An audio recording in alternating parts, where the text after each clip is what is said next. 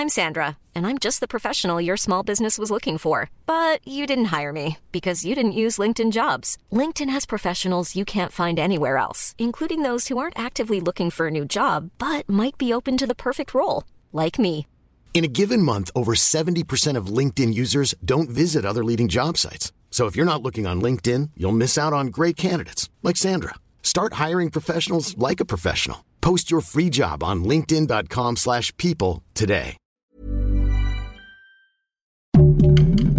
Heraldo Podcast, un lugar para tus oídos. Entonces, ¿qué? O volvemos a lo mismo. ¿Qué tanto sabía la novia y qué tanto se hacía la vista gorda? Elizabeth, la Porque, novia, ¿no? o sea, lleva, tu novio tiene 30 ca- asesinatos. eh, ah, algo se le debe de salir en algún momento. Sí, creo, o, o no estás teniendo una buena Debe de relación agarrar con el tu cuchillo de una pareja. manera distinta a la hora de agarrar los cubiertos. No sé. Envolver el jamón de una manera Exacto, diferente sospechosa, también. ¿no? ¿Qué, la- qué no ven esos detalles, amigos? Guía del hater. Cuidado con los spoilers. Hola, ¿qué tal? ¿Cómo están amigos? Bienvenidos a Guía del Hater. ¿Cómo estás, mi querida Mon? Emocionada, Oscar. Fíjate que las dos películas que tuvimos que ver para comentar Sí. hoy me encantaron. Puedo estar de acuerdo contigo. Oigan, este no, hemos- no hemos recibido mensajes de audio, nos encanta escucharles Ay, más sí. que nada. Mucho mensaje escrito que Movemos está la bien, colita como perritos cuando Pero la verdad, manden sus mensajes. Es increíble, la verdad, el poder escucharles y responder sobre la pregunta incluso. ¿no? Y que nos de una forma hate, más directa. Sí.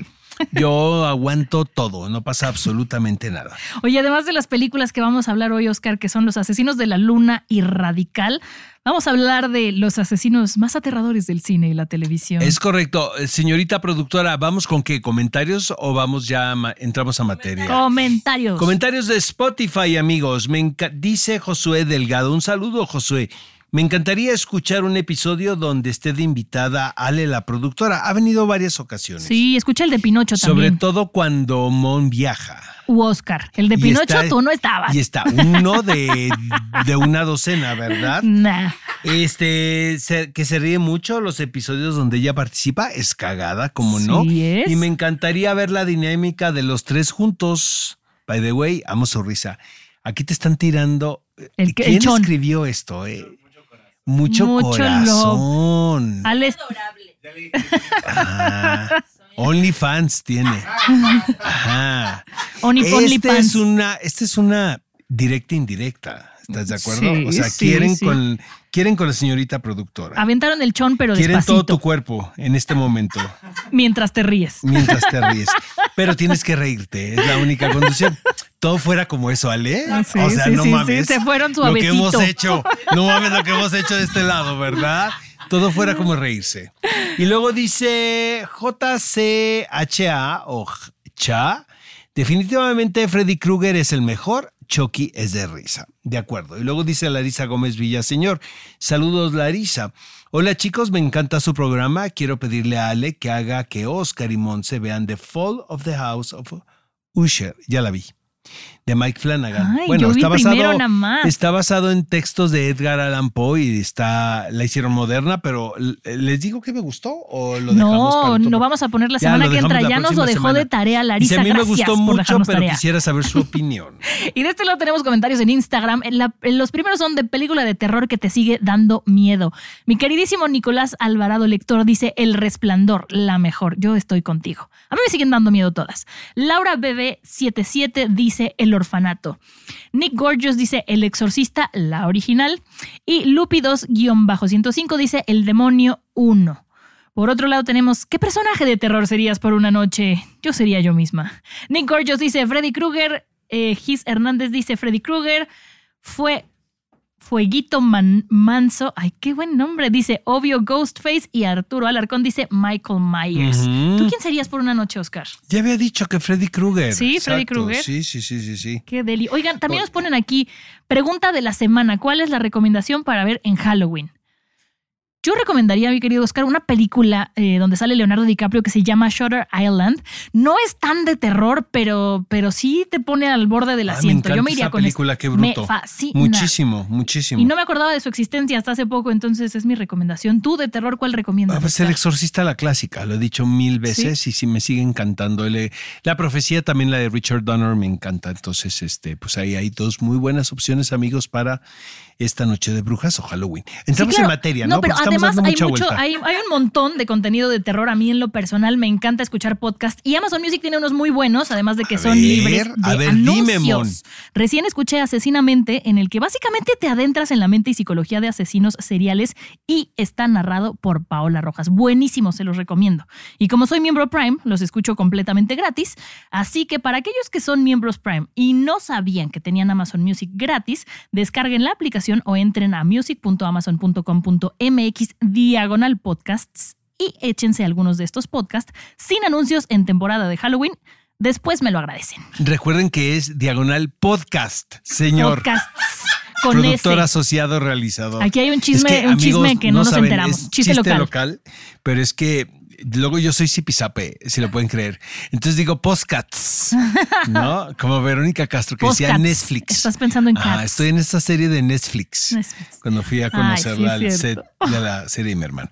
Bueno, vamos a entrar con los asesinos de la luna. Eh, caray, eh, estuvo espectacular. Bueno, yo ya luego aquí sí pierdo la objetividad y es que me invitaron a conducir el evento. Tuve la Con el oportunidad. señor. Con el señor Martín Scorsese, con Rodrigo Prieto también.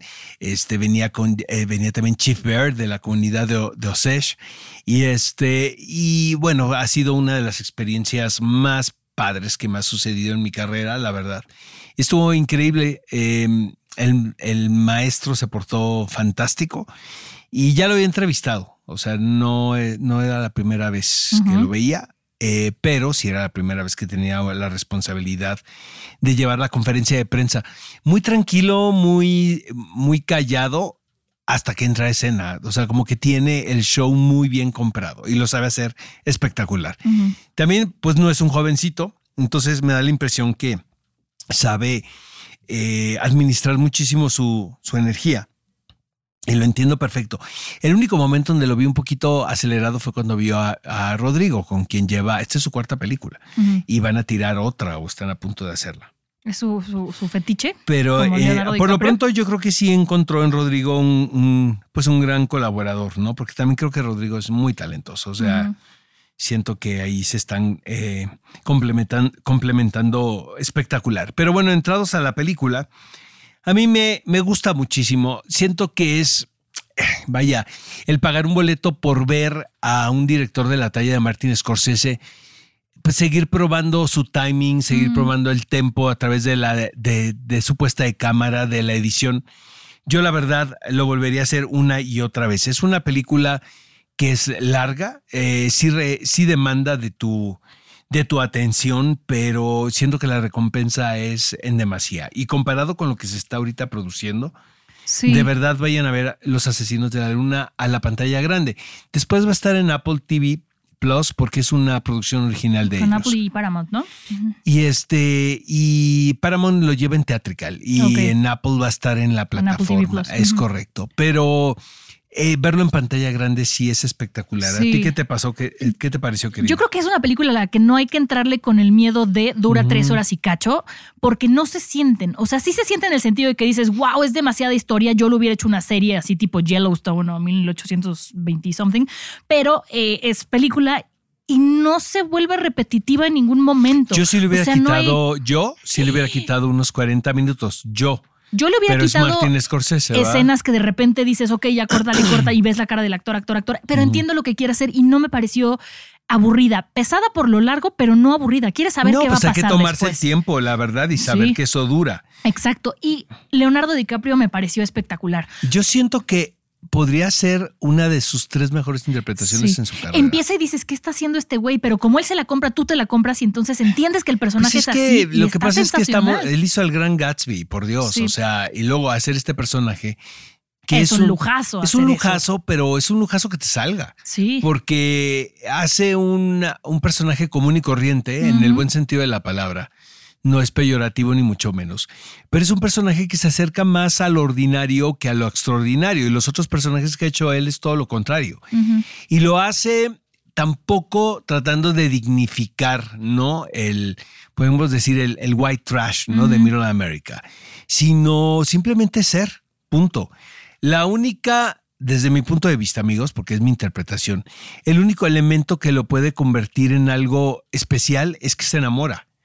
Y incluso no sabe qué hacer con ese sentimiento y comete una serie de malas decisiones. Eh, a ver, si el personaje te dan ganas de darle un zape y decirle reacciona, manito, date pero cuenta. Es que pero porque está bien hecho. Creo que no entiende incluso las consecuencias de sus actos. O sea, es un personaje que está regido obviamente por lo que dice el padrino, caracterizado por Robert, De, Niro. espectacularmente. Y, y, entonces eso lo hace incluso mucho más entrañable. Eh, la actriz me encanta. Está sensacional. Exactamente. Acabo de ver también a Emma Stone en Poor Things. Yo diría que es la mejor actuación que he visto de una actriz hasta este momento, pero siento que Lily Gladstone le va a dar carrera a, eh, a Emma Stone, porque está también eh, maravillosa en la película. Sí, yo sin spoilerles nada, pero justamente ella me parece sensacional. Toda esta parte en la que se empieza a enfermar, enfermar, no digo más, insisto, por spoilerles. Y, los cambios que tiene actoralmente, la cara, o sea, en la cara, el cuerpo, todo está sensacional. O sea, yo sí le creí todo. O sea, hasta que fuera una nativa americana, todo me pareció sensacional. El único, y no digo que lo esté haciendo mal, pero que me gustaría verlo intentando otro tipo de papeles. Es Robert De Niro, que bueno, ya está en edad de hacer lo que quiere el señor, pero dije, ya estoy un poco cansada de que sea como el mismo tipo de personaje que sabemos que superdomina y le, y le va muy bien. Pero eh, la película funciona y funciona muy bien. Es un tipo despiadado también, hay que decirlo, ¿no? En, es un el, personaje tremendo. Ah, el, sí, claro. Es un villano tan cínico que te dan hasta, se te revuelve el estómago y dices, hijo de la pues yo fregada. Siento que es la personificación incluso de la maldad misma, o sea, que no se toca una fibra de compasión, pero hay que decirle al público que esto está basado en un hecho real, o sea, que no es ficción. Sí. Entonces, este es todavía peor, porque sabemos siempre que la realidad supera, supera. la ficción, ¿no? Yo cuando la veía ella decía, híjole, falta que le maten este la, creatividad, le matan a todo el mundo y no es spoilers, salen en los comerciales, pero qué cosa. O sea, sí, sí es una película que hay que verla porque además va a dar mucho de qué hablar, hay mucho que comentar alrededor. Y aunque hay gente que me ha dicho, no, estoy muy decepcionado, me esperaba como algo más documentaloso, no es lo que pretende la película. Entonces, lo que pretende la película lo cumple y yo la disfruté un montón, cada uno de sus 30 y este, tres horas con 30 y minutos. Mon, ¿qué te pareció radical? Ay, radical. Me sorprendió muy positivamente la disfruté mucho desde como los 20 minutos, pero bueno, eso ya tiene que ver con mi opinión y con cómo soy yo. Empecé a sentir un nudo en la garganta, así como de, hoy voy a llorar, hoy pobres niños, hoy quién sabe qué. Y yo a Big Dan, que es el actor que hace de, de, mm, de director, le tengo mucho cariño y ya sé que es súper carismático. Entonces decía, es que no seas malo al principio, ¿no? Como que decía, entiende. Y cuando hay ese giro, así yo me solté a llorar, lloré toda la película y me gustó mucho, Oscar, que justo siento que no es el final que esperábamos en todos los sentidos. O sea, al final no todos acaban felices y contentos y todo es color de rosa y creo que necesitamos finales de películas así para hacer cambios, para que nos, para que no, no, no, no nos lleguen las películas y no sea de y vivieron felices por siempre y todo está bonito. Pues no, es que está basado en un hecho real también. Y eso está muy fuerte y me gusta. Te voy a decir una cosa, o sea, yo siento que los finales felices es parte como de nuestra cultura sentimental. O sea, no es así la vida. No, y justo siento que hay muchas esas personas son las comedias románticas de Hollywood, pero la vida es lo que pasa en Radical, creo. sí. Yo no, la verdad en ningún momento estaba esperando que fuera un final feliz, porque porque yo al menos el de la niña mamá, no les voy a decir más, pero de esa yo dije, ay, sí, va a Es una historia que yo conocía, no tan bien, la verdad, la historia de la niña, la niña que es brillante. Y Paloma, ajá. Es correcto. Este, eh, y me, recuerdo cuando lo vi en el noticiero, me conmovió muchísimo porque te hablaba, había un reportaje que hablaban de las condiciones, tal cual como lo vimos en la película, que tiene que ver una escuela en la frontera de México con los Estados Unidos, donde obviamente los recursos, sí, aquí en la Ciudad de México, los recursos gubernamentales no llegan, ¿no? a estas instituciones, pues imagínate un pueblo perdido en la frontera. Entonces, eh, realmente los niños estudian en condiciones paupérrimas y es un acto de valor ir a la escuela, ¿no? sí, pero Pero creo que más allá de que los niños, que, que por supuesto que sí estudian en condiciones paupérrimas, también tiene que ver, y fue lo que más me gustó, la actitud del maestro. Cuando tienes un maestro que de verdad tiene vocación de enseñar, que con lo que tenga va a resolver y sabe que te podría dar más si hubiera más, más este, recursos, pero aunque no los haga, decide que quiere enseñarte y no es un solamente cumplo porque tengo una plaza o cumplo porque es lo que puedo hacer y ya tengo trabajo en la vida. Siento que eso, eso es con lo que más me quedo de la película, que los maestros deberían tener vocación, no hacerlo porque tienen que, y que ya todos lo sabemos, pero había que exponerlo en una película así, que el sistema educativo actual, no solamente de México, de muchos países, es obsoleto ya. Ya las cosas cambiaron. Ya no tienes que memorizar fechas porque ya tienes Google. Ya, o sea, sí tienes que hacer un ejercicio de memoria. Sí hay muchas cosas que hay que hacer, pero también hay que adaptarse al Sí, entorno pero al no que estamos todo el mundo viviendo. tiene internet en las escuelas. Yo o sé, sea, pero entonces vas a un libro. O sea, ya memorizar no debería ser parte de la educación, sino pensar. No sé, ¿Qué yo hago no, con yo lo que no me atrevería a decir tanto porque no, No, he yo estudiado docien- docencia. Pero en Noruega que lo yo están haciendo, creo Oscar. que es un tema importante. Yo creo que es importante yo sí escribir a mano, que no Yo, computadora. no, yo Eso de sí. metodología yo no me meto, la verdad, yo respeto muchísimo. Yo No, respeto no- también, pero yo puedo no te opinar. puedo decir que está bien y que está mal, y menos Oh. ahí, Mon. Me Bueno, parece muy delicado. A mí. Pero si tienes un maestro que te demuestra que teniendo una metodología diferente los alumnos están reaccionando de otra manera, Pero ahora te voy a decir una cosa. No creo que sea un caso extraordinario el del personaje de Eugenio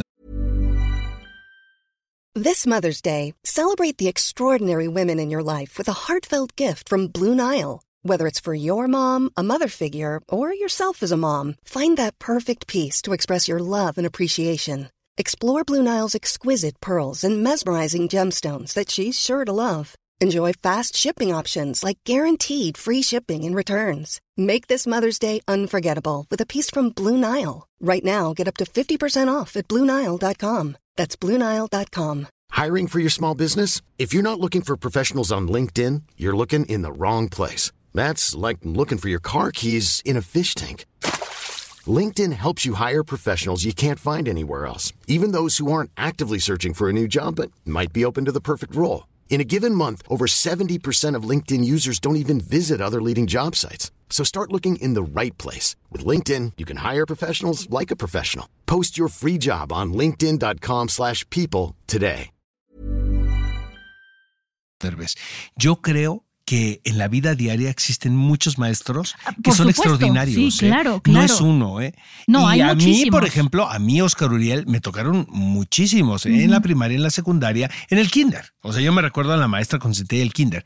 Yo no puedo hablar de uno. Y digo, ojalá que el público que nos escucha pues haya tenido la, la- la La fortuna. oportunidad, exacto, de conocer a más de uno. Pero siento también que eso también hace especial este, esta historia, Mon, que es una historia cotidiana. O sea, no te están hablando de un superhéroe. Y así lo, así lo, lo dirige Christopher Saya, que es, que siento que gran parte de que la película conecte tan bien. Es eso, el de no darle las herramientas al personaje que tiene Eugenio Derbez en sus manos, de hacerlo el cagado, el, Sí, de hacer el- la sociedad de los poetas muertos, sino que hace un maestro que sí está convencido y que tiene un fervor y que tiene vocación, más que nada. Pero es como la vocación de los médicos. Hay médicos muy buenos y hay médicos que son unos chafas. Pero- los abogados, hay unos que son buenísimos Y hay y hay unos que son pésimos. No podemos decir que todos los abogados son rateros no. o que todos los médicos son chafas. O sea, siento que es la vida misma y no, No, hablamos pero- de México. Pero nada sí estás de acuerdo que en, al menos yo sí me atrevería a decir por lo que yo he vivido y visto cuando he ido a trabajar a escuelas, que no el 100% de los maestros de las escuelas son como este profesor. No estoy diciendo que sea un superhéroe, pero tan es así que en esa escuela es raro que llegue un profesor así y de siete profesores uno es así. No voy a decir que es uno de cada siete en México, pero sí me atrevo a decir No, que yo tampoco no daría la mayoría. cifras, o sea, Por es eso no estoy, también- estoy diciendo la mayoría, no estoy diciendo números. Ah, Es que, bueno, yo sí tuve la fortuna de tener más que Pero uno, nosotros sí. somos privilegiados, Oscar. O sea, en las, en las escuelas, sobre todo públicas, mi experiencia, yo que estoy muy cercana a ese tipo de escuelas porque voy a hacer teatro a comunidades, no todos los maestros tienen esa vocación de No estoy diciendo que todos, pero volvemos a lo mismo, o sea, como generalizar. No, no, no. Como no. decir, No, hay uno. absolutos. No Como podemos decir, hablar es en que hay absolutos. uno, no creo. No, no. Pero bueno, regresando a la película, este, siento que es una de las mejores películas que ha hecho desde mi punto de vista Eugenio Derbez. Sí. Eh, es un director que también eh, ay, no, no trae esta cosa del melodrama, que hace capítulos de la ley en orden, y eso se ve en la película, que, que no, no jala la, la- la lágrima fácil. Por ejemplo, Coda, yo no le entré. O sea. Coda sí me Sí, no, pareció eh, muy manipuladora, me pareció, la, la, sí, la, la original, la francesa. Este, siento que está, y luego le dieron el Oscar. Entonces, bueno, te digo, cada quien, ¿no? Pero siento que esta película tiene un tono bien interesante y en lo que cabe, también siento que Eugenio Derbez hace algo distinto. ¿no? Sí, sí, se atreve a explorar algo. Es correcto, porque en Coda yo sigo viendo al Eugenio Derbez. También ¿no? en la de no se aceptan devoluciones, ¿no? No, También. ahí ni hablar. Sí. Pero, pero, por ejemplo, en Coda, que te digo, que le dieron el Oscar a Mejor Película del Año. Siento que es Eugenio Derbez. y Siento, aquí sí lo vi un tanto distinto. Esa es mi opinión, ¿no? Pero sí, recomendamos muchísimo. Yo creo que... Ambas. Bueno, Radical las y los dos. asesinos. Los de la Luna. asesinos de la luna. Vayan a verlas al cine, amigos. Sí. Las dos, porque las dos seguramente van a llegar a la plataforma muy pronto. Oye, Oscar, y ahora sí vámonos a lo escabroso de este capítulo, los asesinos más aterradores de la del cine y la televisión. Yo traigo un dato curioso de, de Geoffrey Dahmer, porque pues, creo que ya todos vimos la serie, la platicamos aquí un poquito, pero yo no sabía que su papá, Lionel Dahmer, escribió un libro que se llama La historia de un padre, que es donde, donde platica un poquito lo que fue eh, la falla que tuvo él al criar su hijo. Yo no lo he leído, pero lo que leí que opinan muchas personas es que es más bien como un desahogo de un padre con la situación ¿Viste que la serie, la de La Ryan serie sí. Murphy? Ahí se ve, ¿no? La parte del, Sí, del padre. del padre. Eh, a mí eso es una de las cosas que más me intriga eh, de cómo lo retratan en la serie de Ryan Murphy. Es qué tanto sabía él de lo que o- estaba haciendo su hijo. Exactamente. Eso Sí. es una, porque dicen que a los padres nunca se les engaña, que ellos se hacen güeyes, mejor dicho. Siento que tampoco, o sea, siento que en unas ocasiones yo sí he visto a padres que no saben, ¿no? Quiénes son sus hijos. Pero aquí estamos hablando de un problema Un poco más grande. Totalmente. O sea, es un, es un, es un asesino serial eh, quien, quien involucraba la necrofilia, el canibalismo, imagínate, preservar las partes del cuerpo en su propia casa. Quería hacer un altar de huesos y todo. O sea, eso. los gringos tienen una manera de relacionarse entre, entre ellos mismos como clan, como familia, muy peculiar. O sea, sienten que cuando se van de casa ya son totalmente independientes y los padres pueden hacer su vida aparte. Pero vaya, pues sigue habiendo un vínculo ahí muy fuerte, ¿no? Sí, otra cosa que yo no recuerdo haber visto en la serie, Oscar, pero tú tienes mejor memoria, es que fue un destacado deportista, que era muy bueno en el deporte, que jugaba muy bien tenis. Este, a lo mejor debió seguirse por ese lado y ser más bien como que obsesionarse con el deporte y no con otras cosas, Yo- no lo sé. ¿Sabes qué pasa también? Que cuando veo estos casos y también que vi la película de que dirigió Anna Kendrick, que tiene que ver con un asesino serial, y que esto- estos personajes cometen tantos crímenes de una manera tan impune, es ¿dónde está la ley? ¿Sabes? O sea. ¿dónde están las víctimas? En la serie de Ryan Murphy te deja muy claro que eran, estas víctimas por lo general habitaban eh, barrios de afroamericanos. Entonces los blancos no se metían ahí. Y de repente eran homosexuales también la gran mayoría de las víctimas de Je- Jeffrey Dahmer. Estamos hablando de décadas como los 90, los, los finales de los 70, principios de los 90, donde ahorita hay, hay no homofobia. Ahora imagínate en esos, en esos años y tratándose de la policía. ¿no? Entonces, siento que también hay mucha negligencia por parte de... Ah, totalmente. ¿no? De, del ser humano y, y como sociedad nos hacemos de la vista gorda, ¿no? Como Sí, o si no lo veo, no existe. Si no lo veo, Es no correcto. pasa. O, o si a mí no me atañe, Ajá. ¿no? Yo que soy un policía o una mujer policía blancos, ¿por qué me tengo que meter al mundo sórdido de los gays? ¿Sabes? Cuando también estaba el SIDA en su máximo apogeo, entonces nadie quería relacionarse con este tipo de personas. Entonces, es, a mí me entristece muchísimo, ¿no? Porque habla de la podredumbre de la sociedad contemporánea, ¿no? Sí. Bueno, ja, es que lo hicieron una mezcla aquí, porque son personajes reales y de ficción. Ajá. Pero te voy a decir una cosa, si hay uno de ficción es Hannibal, ese es mi favorito. Pero sí hay un asesino real que le decían el caníbal, fue por donde yo me fui, que era Robert Maudsley, que lo detuvieron en el 74 y tenía 21 años y ya era caníbal, Oscar, imagínate. Pues sí, ta- también Jeffrey Dahmer, ¿eh? Bueno, Le si empezaban muy Eso que dicen que ahora vamos muy rápido, las generaciones, no, desde antes ya había algunos. A mí Hannibal me parece un personaje fascinante Sí. porque es un es un eh, es un doctor eh, que tiene nacionalidad, li- es lituano, francés y norteamericano. Eh, sabe de psiquiatría, es un seductor, habla varios idiomas, eh, se codea con lo mejor de lo mejor y seduce a sus víctimas también con su conocimiento. Es un personaje fantástico que ha interpretado Brian Cox, por ejemplo. Eh, también, obviamente, Anthony, Anthony Hopkins, Hopkins. le dieron el Oscar por El silencio de los inocentes. Y Matt Mikkelsen, ¿no? Que nos decía Peli de la semana, que es su spirit animal, ¿no? Eh, obviamente interpretado por Matt Mikkelsen. Y luego Gaspar Uliel, porque hicieron también la parte de eh, que es, es Hannibal Rising, que es el libro de Thomas Harris, que, Thomas Harris que tiene que ver con la, lo que pudo haber pasado en la infancia y adolescencia a, a Lecter que lo convirtió en este personaje. Entonces, este, las relaciones tóxicas que tiene él me enamoran, la verdad. Sí. O sea, me fascinan.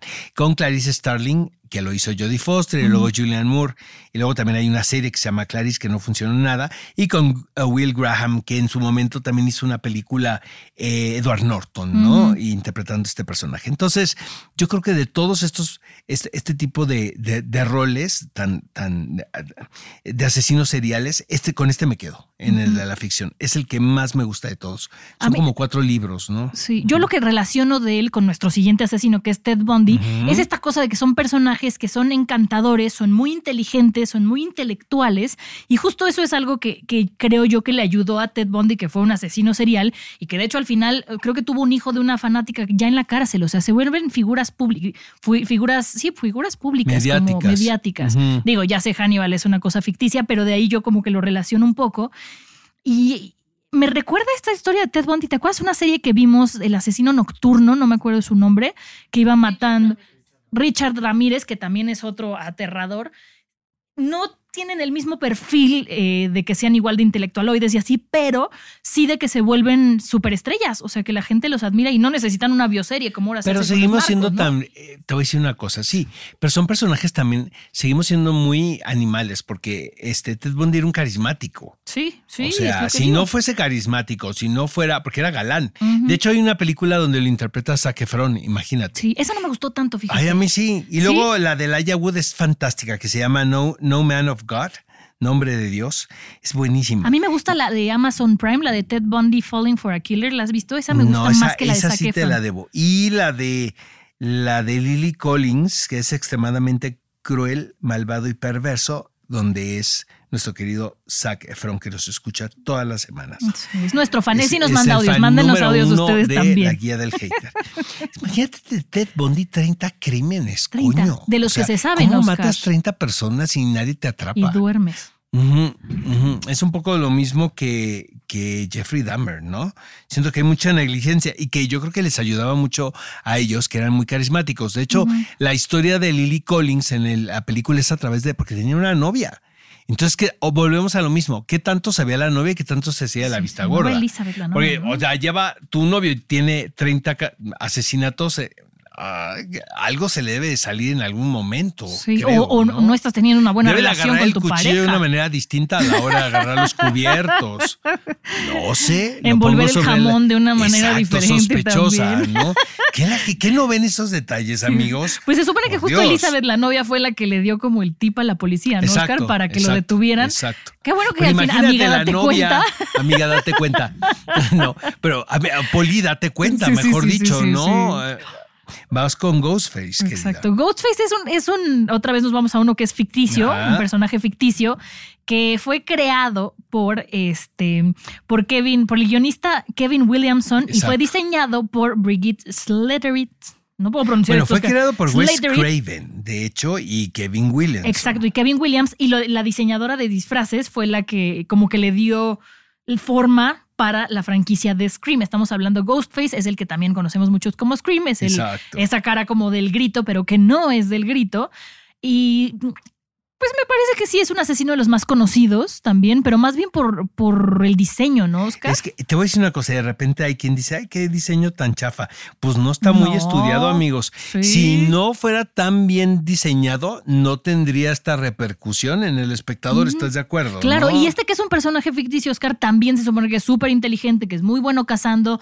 Entonces, eso de que dice la gente de no, es que luego los asesinos es que no eran buenos en la escuela, o empiezan a poner una cantidad de prejuicios y no, son muy inteligentes, si no, Lo no que pasa con. Ghostface es que lo que lo hace a mí muy, muy Atractivo. interesante es que encuentran a quienes son responsables, pero hay quien, como si fuera estafeta, adopta la personalidad de, de Ghostface. Yo sé que estoy diciendo puras mamadas, amigos, porque... Ay, como los de eh, Anonymous, Esto, ¿no? exacto, esto es una serie de películas de Scream que es de lo más bizarro a lo más bizarro. Las últimas han estado bastante divertidas con Melissa Barrera, ¿no? Es la protagonista, que van a ser otra. Y de hecho ya está Jenna Ortega, que todo donde, donde aparezca Jenna Ortega, eso ya vimos, ¿no? Todos. Entonces eso, eh, son bien, inte- bien inteligentes los productores, creo. Entonces van adoptando la personalidad, o sea, la máscara y el disfraz de, de Ghostface, pero ya es otra persona la responsable de los asesinatos. ¿no? Por eso es Que inmortal, es como Oscar, exacto, como los luchadores de lucha libre se van pasando la leyenda, máscara. Exactamente. Unos más listos que otros, otros más cagados que otros, ¿no? Porque luego sí te da risa Sí, Ghostface, sí. ¿no? A mí sí me da risa. Yo no las he Yo visto sé que todas, estoy enfermo y que no debo de opinar de esto, pero a mí me lo saca haré. carcajadas locas Ghostface, honestamente. Oiga, pues escríbenos. No, no nos O sea, sí No, escríbanos, mejor pero que nos dejen mensaje de audio, por ¿Qué- qué- favor. ¿Cuál es su asesino favorito? ¿Cuál es su asesino favorito? De la cine de del la cine y la vida real. De la vida real. La Matavijitas debió haber estado aquí, ¿no? Sí. Yo la amo a la Matavijitas, ¿eh? Perdón por lo que estoy diciendo, pero sí me parece muy Sí, es un interesante. personaje Y interesante. siento que la que la que el documental de Majo Eh, Sí. No, yo creo que sí, ¿eh? María José está enamorada de la Mataviejitas. No, de verdad tiene un crush con ella. Pero si no, no haces un documental, Sí. ¿sabes? Sí le mueve a María José. Tiene que moverte algo, si no, no le dedicas correcto, a un metro ¿no? y O sea, medio un que año, nos dijo un año de, de- tu vida, exactamente. Un saludo Files. a mi querida María José que escucha la guía del hater. Ay, sí, le mandamos un abrazo. Te junto con Los dos se juntan para escuchar el podcast. Y Robert De Niro también. Y de Robert nada, De de Niro, nada por exacto. elogiar tu actuación. Lo haces increíble. Adóptame, por favor. Bye. Oigan, la próxima semana, ¿qué tenemos, niños? A Vamos ver. con la de la casa de Elite- Usher. No, va- no es la. Ah, sí, la última. La, yo estoy viendo la última temporada de Elite. Ah, yo voy con Morning Show. Vamos con Élite. Ajá, Elite. Vamos Y con luego Morning Show. Morning Show. Luego la casa de Usher. Usher. No puedo decir nada de Usher todavía, ¿verdad? Porque no, sea. pero vamos a hacer nuestra tarea, nuestra querida, nuestra querida Y Larisa. Invincible. Ah, Invincible. Voy a entrevistar a Robert Kirkman. Ay, dile que lo quien es un showrunner muy interesante, muy Y muy importante. Obviamente la entrevista va a estar en el Heraldo. Ujú, nos escuchamos la ¿Y próxima. qué más? Oscar. Ah, Dumb Dumb Money. Money. Esa también ya la vi, pero no voy a decir nada. Ok. Nos escuchamos la próxima semana, amigos. Bye, bye. Hasta la próxima. Guía del Hater. Cuidado con los spoilers. Producido por Ale Garcilaso, con el diseño sonoro de Federico Baños. Una producción de Heraldo Podcast.